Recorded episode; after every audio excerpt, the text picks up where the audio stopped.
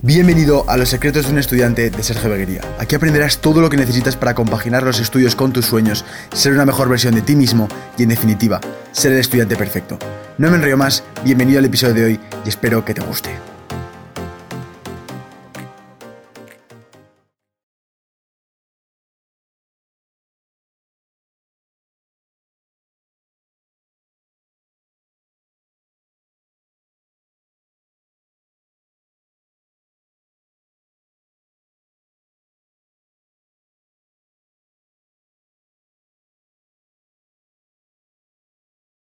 Pues mira, eh, hola, ¿qué tal Sergio? Yo soy Pedro, eh, estudiante de ADE ahora mismo y me considero emprendedor y estoy aquí organizando el proyecto Berrutal junto a mi compañero Marcos.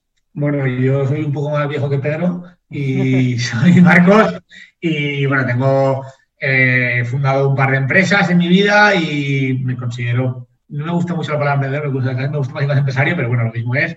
Y me dedico sobre todo a temas de de energía, coche eléctrico, eh, y hago, bueno, hago consultoría de temas de hidrógeno, etc. Hice el primer coche eléctrico del Dakar, todo el mundo me conoce por eso.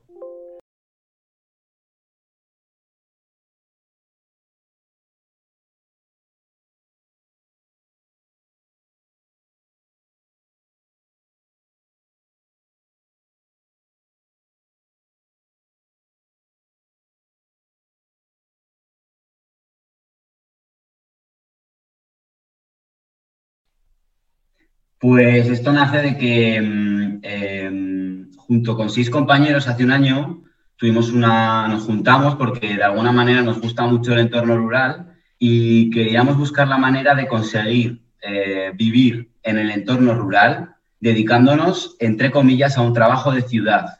Hoy en día es muy complicado vivir en, en un entorno rural y no dedicarse a la ganadería, a la agricultura. Muy poca gente hace cosas tecnológicas como, eh, por ejemplo, conocemos a unos que tienen eh, ganado, pero eh, tienen unos collares muy especiales y con un dron pasan por encima y detectan si están embarazados, la temperatura, si están enfermas, las vacas, etc. Entonces, de alguna manera, em, la idea era, pues eso, fundar una especie de, de co-living y coworking a la vez en el mundo rural. Eh, ¿Qué pasa? Es un proyecto muy ambicioso, muy, muy ambicioso. Entonces, para llegar a él, eh, como un buen emprendedor, eh, no sabes cómo llegar al objetivo, pero hay que empezar a andar. Entonces, decidimos que la primera fase del proyecto era descubrir qué nos iba a venir, qué iba a pensar la gente del mundo rural, de dos locos que quieren irse seis, seis personas a vivir al Pirineo, hacer co-living, co-working, del mundo de la tecnología, habrá fibra un poco la opinión de la gente y descubrir lugares que puedan estar interesados en nosotros. Claro, y el objetivo además del proyecto después, después de la bici no solo es eso, es que no son cinco tíos o seis tíos que se van a vivir al Pirineo o a, montar una, a vivir ahí, trabajar, ¿no? Es, es montar un centro de, como dice Coliving y Coworking, porque ese, esa, esa agrupación de pequeñas vivienditas tendría una zona común en la que esas personas trabajan y hacen coworking, pero esa zona común tendría una zona de dormir que se promocionaría como un sitio donde un tío de Silicon Valley puede venir una semana a probar lo que es el mundo rural y trabajar con nosotros. Esa es la clave de esto, ¿no? Un poco la conexión con la ciudad es el, ofertar, el probar el campo eh, fácilmente para una persona de ciudad que quiere currar, ¿sabes? Un poco como... la gente a... Sí, que puede ser como un poco el, fusionar lo que es la vida de ciudad, pero llevarla al pueblo y que el hecho de estar en el pueblo no, impida a la hora de trabajar online, a la hora de hacer proyectos online y tal, ¿no? Qué bueno, qué bueno. Incluso, incluso a la hora de hacer el networking, es decir, a la hora de conocer gente, porque a nivel empresa es muy importante hacer networking, tener contactos para tener proveedores, para tener eh, clientes, etcétera, para hacer stakeholders.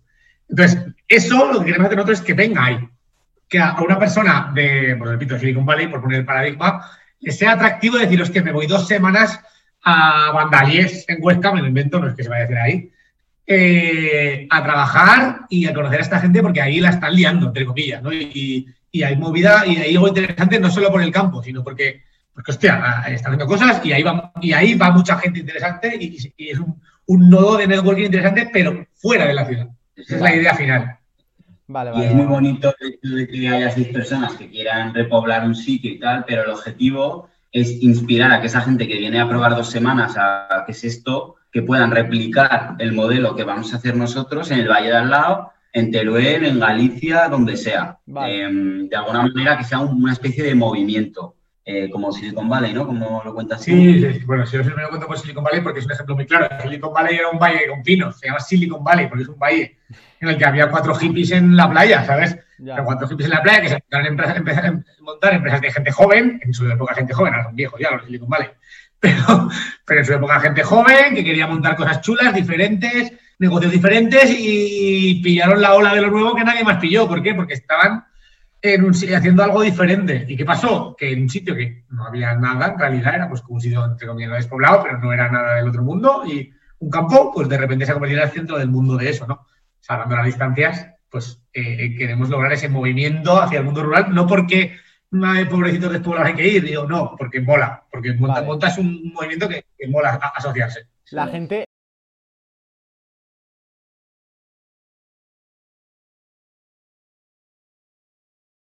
Claro, claro. A ver, el tema, el tema es que todo esto solo se hila con la bici porque la bici es lo que vamos a. Como el primer paso, ¿no? Vamos a, ver sitios, a mostrar sitios y, lo vamos a ver mil kilómetros en bici. ¿Y cómo, cómo vais a o sea, cómo va a poder ver la gente?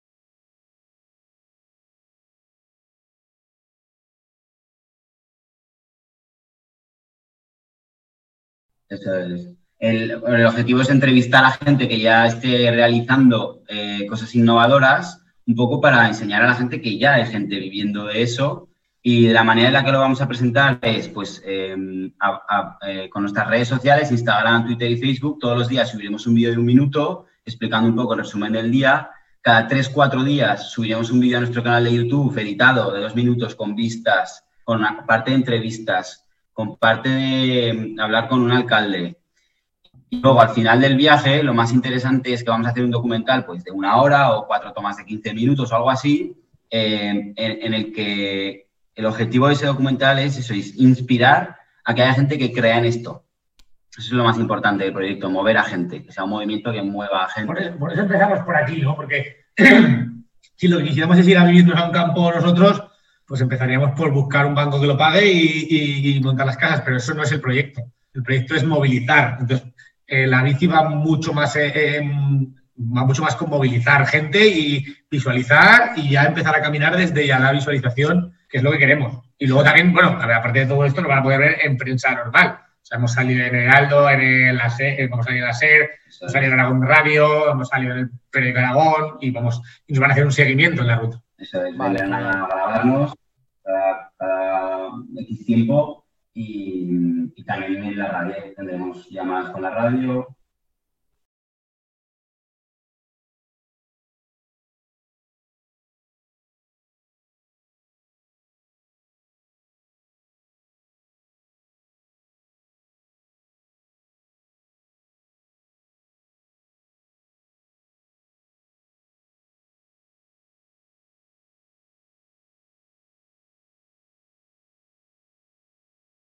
Pues mira, hace un año no te diría lo que voy a decir hoy porque gracias al COVID aún tenemos más razones para hacer este proyecto. Eh, y nada, la, razón principal por la que nos reunimos era porque mm, en, el, mundo de ciudad eh, parecía que hay muchas ventajas, pero gracias al COVID todas esas ventajas que, tiene la ciudad, o, muchas de ellas, se han visto dañadas. Eh, de alguna manera, en el entorno rural nos gusta mucho el que no estás obligado a todo el día ser un consumidor, em, todo el día consumiendo, gastando. Vives, eh, como muy bien Marcos se dedica también a, temas de energía y siempre dice que la única manera de salvar el mundo es siendo vagos. Eh, bueno, por favor, explícalo un poco. Explícalo, por favor. Vamos, con, vamos con, un, dos, tres, vamos con la polémica. Eh, nada, tengo un vídeo en YouTube que lo puedes ver si quieres, que se llama El mundo necesita más vagos. y que básicamente hablo de que de que si queremos no salvar el mundo, y al mundo le da igual que salvarnos o no, sino eh, ser sostenibles como especie humana, entre comillas, en el mundo, eh, la clave no está en las energías renovables, y yo me dedico a eso, la clave no está en el coche eléctrico, y yo diseño coches eléctricos, la clave principal está en cambiar nuestros hábitos de vida. El titular del vídeo es más vagos, pero al final es nuestros hábitos de vida. Y cambiar una sociedad en que los hábitos de vida sean con menos consumo de recursos, básicamente, y eso en general implica pues, una menor actividad humana, y vivir un poco con más, ¿sabes? Este frenetismo brutal en el que vivimos actualmente y si eres emprendedor aún más, eh, pues un poco parar la velocidad, ¿no? Decir, hostia, hace falta que yo tan rápido.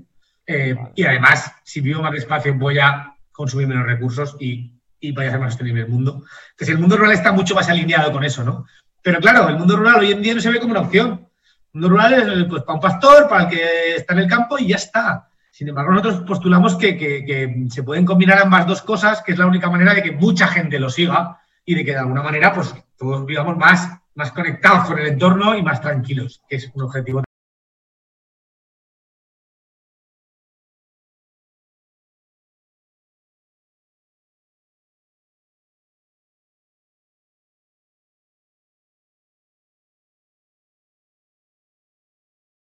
Vale, vale, perfecto. Nunca tercero, pero eh, la cosa es reducir el consumo de recursos. Eh, o sea, pueden ver el vídeo y lo explico muy bien, ahora me acuerdo los momentos exactos que el vídeo, pero, no obstante. pero te doy, te doy más o menos, ¿no? Hay, hay, ¿Cuál es la, el, el, el, muro a salvar con esto? El muro a salvar con esto es la economía.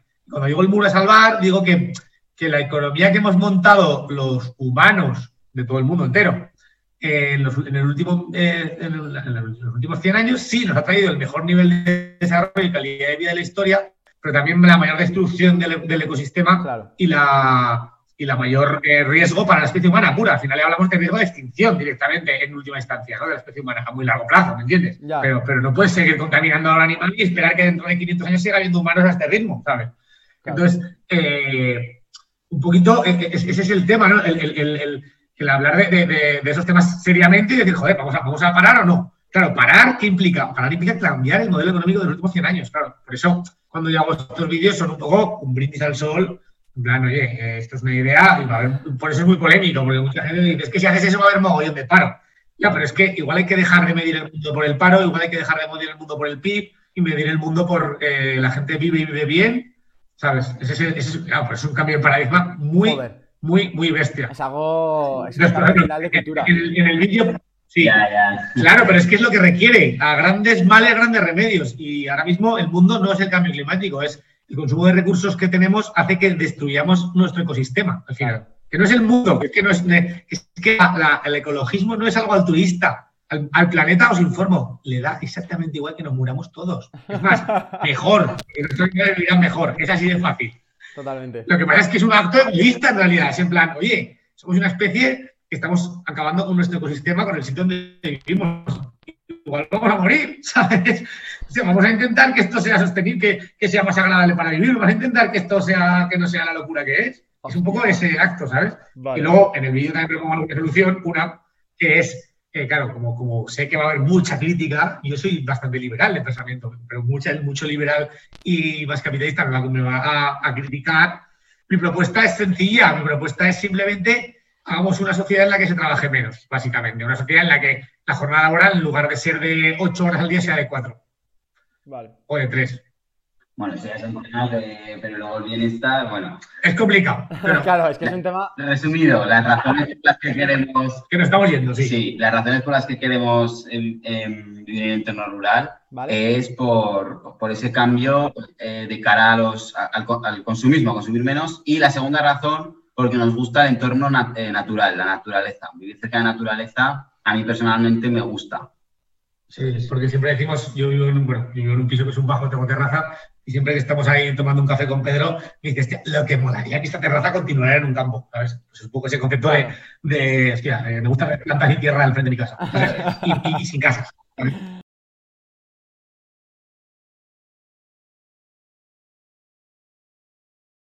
el tema contacto con también, también soy scout.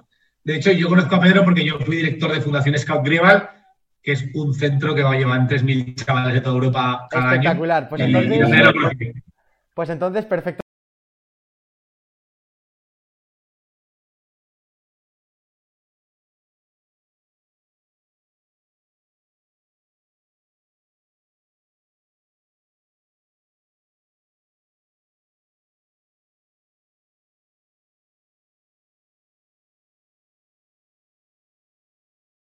¿Cómo es el scout? Tengo interés en que responde Pedro. Pues, pues, vamos a hablar de dos cosas de los scouts. Uno, de una asociación de scouts y Marcos fue director de una fundación que lleva a un pueblo de scouts, ¿vale? Entonces, empiezo yo contando qué es eso de los scouts. Los scouts es simplemente un, movimiento educativo que educa en, un modelo que se llama escultismo. El escultismo tiene X valores. Em, básicamente, los pilares del escultismo son em, enseñar en la naturaleza, vida en pequeños grupos, o sea, eh, aprender en grupos de 3, 4, 5, 6 personas Em, y luego educación por la acción. Y educación por la acción. ¿Vale? hacer, no, explicar, hacer. Hacer, aprender haciendo, learning by doing, ¿no? Em, esos son los, los, tres pilares del escultismo. Entonces, yo ahora mismo soy monitor en, un grupo scout de aquí de Zaragoza y no es para nada como las películas de Estados Unidos, no somos militares, no somos militares. Aunque no te da mentir, es lo más parecido que hay. Ya, por eh, para niños Sí, eso, porque bueno, al final en verano hacemos campamentos de 15 días, nos vamos tres días de travesía con chavales de, 13 años, claro. no son para nada peligrosas, pero lo pasan mal, sufren, tienen una mochila en los hombros, andan al sol, cansados, eh, sufren, entonces es lo más parecido a... Mira, hay una parte, o sea, claro, hay que ser claros, originalmente los esclavos fue un militar, punto. Sí. Punto y aparte. Hace, segunda parte, hace 130 años o así, 120 pues claro, el movimiento ha evolucionado mucho. En aquella época el tío era bastante revolucionario, claro, tú sus argumentos desde aquella época hoy son completamente descontextualizados. O sea, los scouts de hoy, la, mayor parte, porque hay que tener en cuenta otra cosa que la gente no se da cuenta, el movimiento scout es enorme. Es enorme. Es enorme. Entonces, hay de todo. Hay gente que sigue siendo militar y, de hecho, tú lo ves así porque en Estados Unidos sí son así muchos scouts. Pero claro, aquí no tiene nada que ver. El movimiento scout para que te hagas una idea, creo que solo en España actualmente hay como, igual me, me un poco, 60 o 70 mil chavales que son scouts. Mucha gente. Y eso es gente, no, no, eso es gente que es scout ahora, chavales. Scout se puede ser en ese rango en general hasta los 17 años. Pero yo he sido scout y, y, y otros 80.000 de mi generación no contamos ahí. Claro. O sea, igual hay gente que es scout y es scout, igual un millón y medio de personas en España, ¿eh? Claro. Entonces, hay de todo. Hay de todo. Simplemente y la, clave es que hay una metodología común y todo esto de todo esto de, militarismo, los ritos, las insignias, pues bueno, tiene una explicación muy clara, ¿vale? Y, hoy en día yo creo que tiene más sentido que nunca. Se llama identificación de grupo. Es decir, eh, tú cuando a un chaval con 15 años, con 13, con 12, lo coges y lo llevas a un, entorno desconocido, a la naturaleza, a un sitio en el que va a tener problemas, que eso, es, que eso es lo que se busca, que tenga ciertos problemas y los pueda solucionar, problemas controlados, obviamente independencias, problemas con su compañero de tienda, que, si le molesta, pues que lo solucione. Entonces, ¿qué se busca mucho? Se busca pues una cosa que es muy humana, que es la protección del grupo y la identificación del grupo, ¿no? Para que él se sienta protegido, él se sienta orgulloso de estar en esa organización, por así decirlo, y, eso genera, una, genera unas cosas positivas para solucionar los problemas que te van a plantear ahí, ¿no? Entonces, eh, ¿cómo se genera eso? Pues se genera con una serie de ritos, básicamente que son ritos bastante sencillos en realidad, no es lo que te imaginas. Por ejemplo, toda la, pañoleta que se lleva, el, trapo que llevamos aquí colgado enrollado, la pañoleta, eso es un símbolo identificativo. Depende de qué grupo scout sea, llevas un color. Para, cuando tienes, cuando haces la promesa, con 11 años, 12, cuando tienes 12 años o así, haces lo que se llama la promesa scout. Los scouts tienen unos valores que si te los leo, pues son básicamente como si fueran prácticamente de los diez mandamientos, son valores cristianos normales y corrientes. Cristianos no digo que eres católicos, ¿eh? no, no, no grupos no católicos. Cuando me refiero a cristianos, me refiero a que los valores de la sociedad española son cristianos. No matarás, lo que sé, compartir. No, compartir Pues hay diez, mandamientos. Tienen, diez, bueno, buenos valores para nosotros, valores cristianos, ¿me entiendes? Para un grupo igual son otros, pero valores de, de cultura cristiana, ¿sabes? Sí. Eh, y dicho esto, hay, grupos ateos y grupos agnósticos y de todo, quiero decir, pero siguen teniendo esos valores porque son españoles. Valores, eso es. Entonces, a partir de ahí, ¿qué, se hace? Por ejemplo, esa promesa es cuando la pañoleta no la puedes llevar al principio, la llevas el momento en el que tú prometes cumplir esos valores. Te comprometes con, la, con el movimiento. te comprometes con esos valores, simplemente. Sí. Con cumplir esos valores y te comprometes en teoría para toda tu vida, no solo mientras seas scout. Para un chaval de 12, 13 años es un, hay 100 personas, el coordinador del grupo te pone la pañoleta, tú te comprometes, están nerviosos em, y, se les llena de ilusión y verdaderamente ellos se quieren implicar en cumplir esos valores. Vale, vale. Pero bueno, al final todo los scouts han triunfado básicamente porque es un método muy bien hilado, para que me entiendas. Un método que, que trata de cubrir todas las áreas humanas, más, bajo mi punto de vista, más áreas que la escuela incluso. Porque realmente cubre áreas como pues eso, el grupo, cubre áreas como la naturaleza, cubre muchas áreas que llenan a la persona y a la gente que le cuadran los scouts le gusta mucho. Los scouts además hoy son más necesarios que nunca, porque se basan en la responsabilidad de resolver problemas. Cuando hoy cada vez, pues parece que hay un concepto de que cada vez con la sociedad globalizada, individualizada, cada vez la gente es más irresponsable, los chavales les cuesta más coger responsabilidades. Tú aquí vas y a un chaval le dices, no, eh, todo chaval tiene una responsabilidad, aunque sea mínima. Tú eres el encargado de cocinar para tus otros compañeros, y no se da la comida hecha. Tú eres el encargado, si eres un poco más mayor, de que estos cinco tíos que son tu responsabilidad eh, no les pase nada y si les pasa algo vas al monitor, pero tú eres el encargado en primera instancia. Eso es un valor, para mi gusto, muy potente.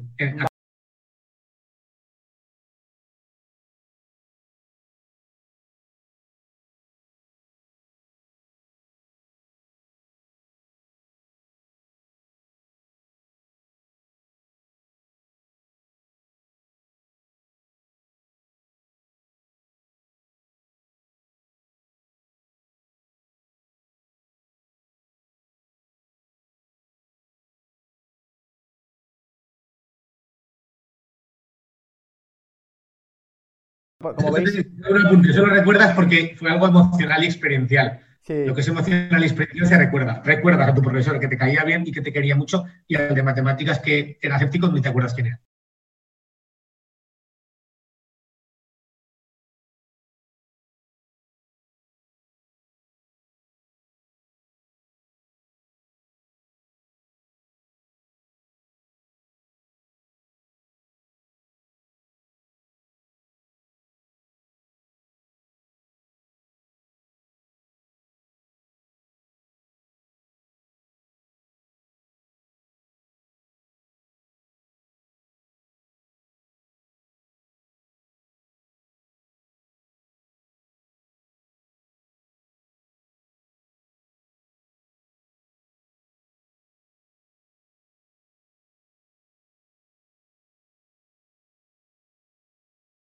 ¿Cómo lo estáis viendo? Tú, Marcos, tu experiencia, pues ¿cómo fue? También. yo tuve la suerte de. La ESO la estudié en Alemania, en un colegio. ¿Cómo la ESO? Eh, tres años, mis tres últimos años de ESO. Vale. Llamó eso, allí, el nombre era IESI, da igual. Y yo tenía la suerte del colegio al que iba, lo principal era learning by doing. Me acuerdo en, las clases de física, una vez a la semana íbamos al laboratorio, hacíamos un experimento y el resto de la semana era hacer un reporte de laboratorio. No teníamos exámenes, no teníamos exámenes en la mayoría de asignaturas, en pues, la asignatura de inglés igual sí, pero las matemáticas también.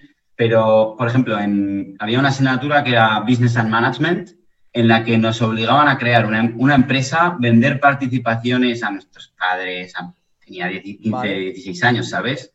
Vendíamos participaciones por 5 euros y me acuerdo que en Alemania yo importaba pipas G a una máquina expendedora que, vendíamos en el colegio.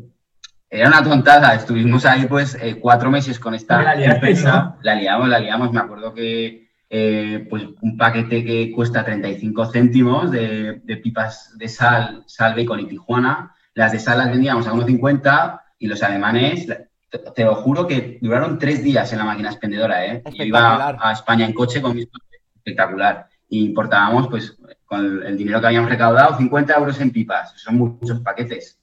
En tres días volaron. La gente le encanta. Ahí no, sé, no hay frutos secos, no hay mucha cultura de frutos secos y espectacular. Entonces, eh, a mí el sistema educativo actual no me gusta nada. el español las cosas como son. Me parece que va un mundo atrás de, lo que yo viví en este colegio, que era lo primordial era learning by doing. Eh, la verdad es que eso ha sido lo, Mira, el modelo educativo que más he vivido y que más me ha gustado. Venga, pues te voy a hilar yo muy bien con el learning by doing, porque yo, bueno, yo tengo 35 palos, pero 21, entonces yo estudié hace un tiempito ya, hace un tiempito.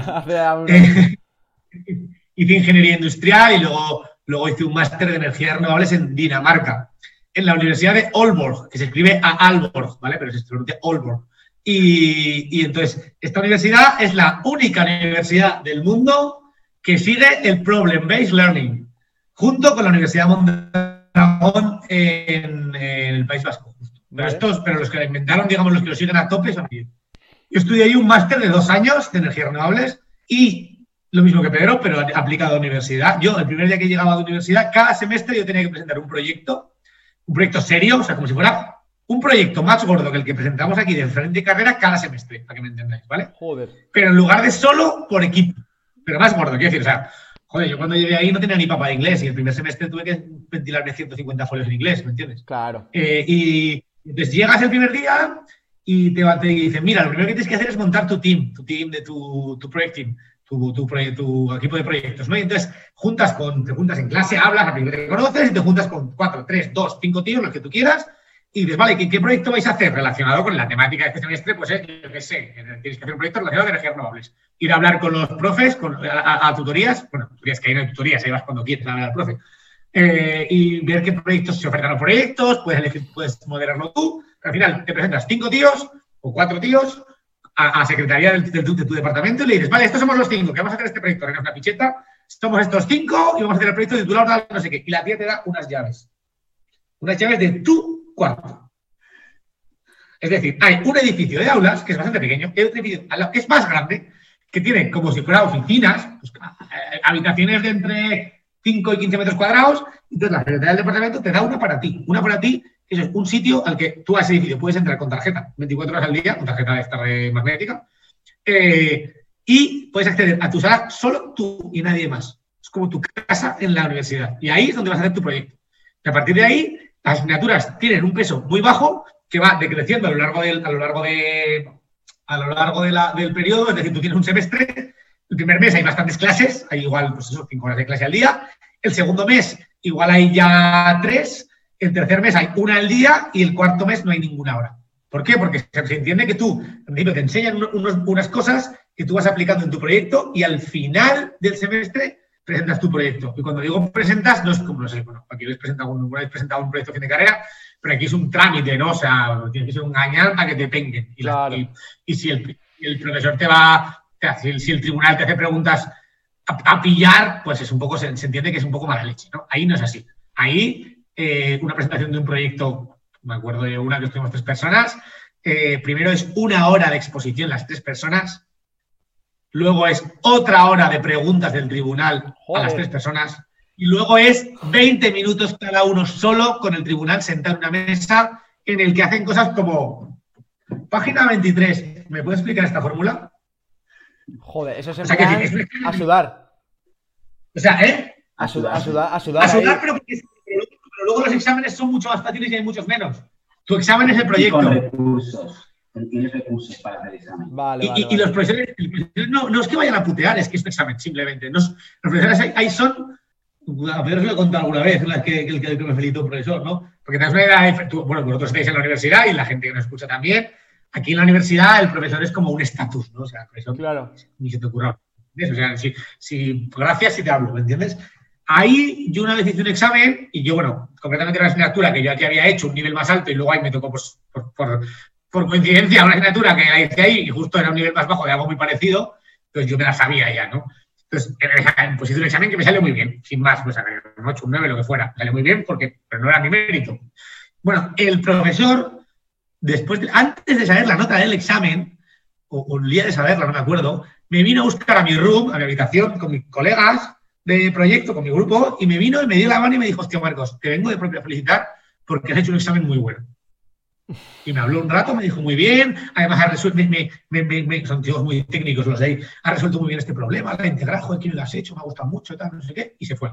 Eso en España es, vamos, no sé, inaudito, a mí me, dejó alucinado. Claro, claro. Pues esa es la relación con los profes, ¿me entiendes? Los profes, eh, ¿qué nos explican? Sí, mira, por ejemplo, el día que llegamos, éramos mi universidad, claro, era un grupo muy internacional, había chinos, rumanos, españoles, esto era para las Naciones Unidas. Entonces, eh, nos hicieron lo que llaman una Get Together Party. Una Get Together Party pues, es una fiesta para que se conociera la clase, ¿vale? Una fiesta para que se conociera la clase en la que la universidad nos ponía la sala de profesores para nuestra clase y nos invitaba a un orden de seis birras o siete por cabeza. Gratis, había un par de cervezas ahí para Joder. Y estaban los profesores. El director de mi máster tengo vídeos en esa fiesta que era la una semana tocando la guitarra así, como si fuera, no sé, como fuera un, un capullo, porque había dos cervezas.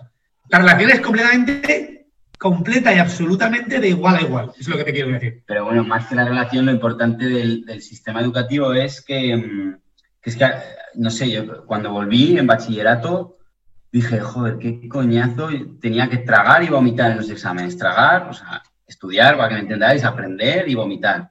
Es que no me acuerdo de casi nada. Em, entonces me, me, da rabia, a mí me da rabia, yo por eso ahora en la universidad soy estudiante a tiempo parcial, voy haciendo cinco o seis asignaturas al año, para, porque yo lo que quiero es aprender, no sacarme un título. Entonces, mi manera de aprender es haciendo cosas, proyectos, eh, trabajar en emprendiendo, y esa es la manera en la que verdaderamente... Haciendo rutas en bici y liando la parda a los medios. Así sí que estoy aprendiendo en este proyecto, bueno, pues gracias a Marcos yo solo lo hubiera podido hacer. He aprendido cómo, cómo hemos conseguido eh, 8 o 9 sponsors, eh, una presentación de sponsors, una rueda de prensa que tenemos la semana que viene, cómo se convoca una rueda de prensa. Todo eso no te lo enseñan en clase. Hacer una factura. Eh, claro. Clase no te van a enseñar factura. Eh, fiscalidad, porque al final nosotros aquí tenemos sponsors, los sponsors no son para nosotros, son para comprar cámaras y cosas. Al final hay que manejar ese dinero. Te lo tienen que dar, lo tienes que comprar las cosas, tienes que ver cómo queda con Hacienda, tienes que hablar con una gestoría, a ver que hemos llevado mi gestoría, Pedro, ahí a verlos. Es decir, Sí, estoy de acuerdo con Pedro que se aprende haciendo. Y cuando yo decía lo de la relación con los eso, me centra mucho en eso, pero lo que yo quería decir es que este modelo de learning by doing no es posible real si, la, si, si, el alumno y el profesor no están a un nivel bastante cercano. Vale. Porque si no, lo que el profesor es adoctrinar. Para que se dé un learning by doing, el profesor tiene que querer aprender del alumno. Digo, hostia, que tiene que. Mis profesores cuando están en Dinamarca pensar, a ver qué hace este tío y qué, qué guay lo que hace, voy a leerme su report, ¿sabes? Se leen tu report porque tú estás creando algo. Que igual ellos saben mucho más, pero tú les, igual que las cosas que ellos no habían creado. Entonces, la relación ser muy de igual igual, muy, muy humilde para que eso funcione. Vale, vale, vale. Joder. Pues chicos, eh, verdad, mil gracias por, por, darme este tiempo para entrevistaros, por contarnos acerca de, de Berrutal. Eh, vamos, ya digo a la gente que tiene en la descripción toda la información acerca del, del proyecto, proyectato, bajo mi punto de vista, espectacular y que, que, invitado estás a venirte un día con la bici, ¿eh? Invitadísimo, las notorias tienen... En vivo y en directo, como más joder para que no, te, para que no, para que, para que no puedan decir que no. eso es, eso es. Pues chicos, eso, deciros que mil gracias por vuestro tiempo y mil gracias por venir al podcast y comentaros un poco acerca del proyecto, los proyectos rurales que, que a mí me parecen brutales y que, joder, me la pasa súper bien. Oye, cuídate mucho, muchísimas gracias a ti. Adiós chicos, cuidaros mucho y nos vemos en el siguiente podcast. Adiós.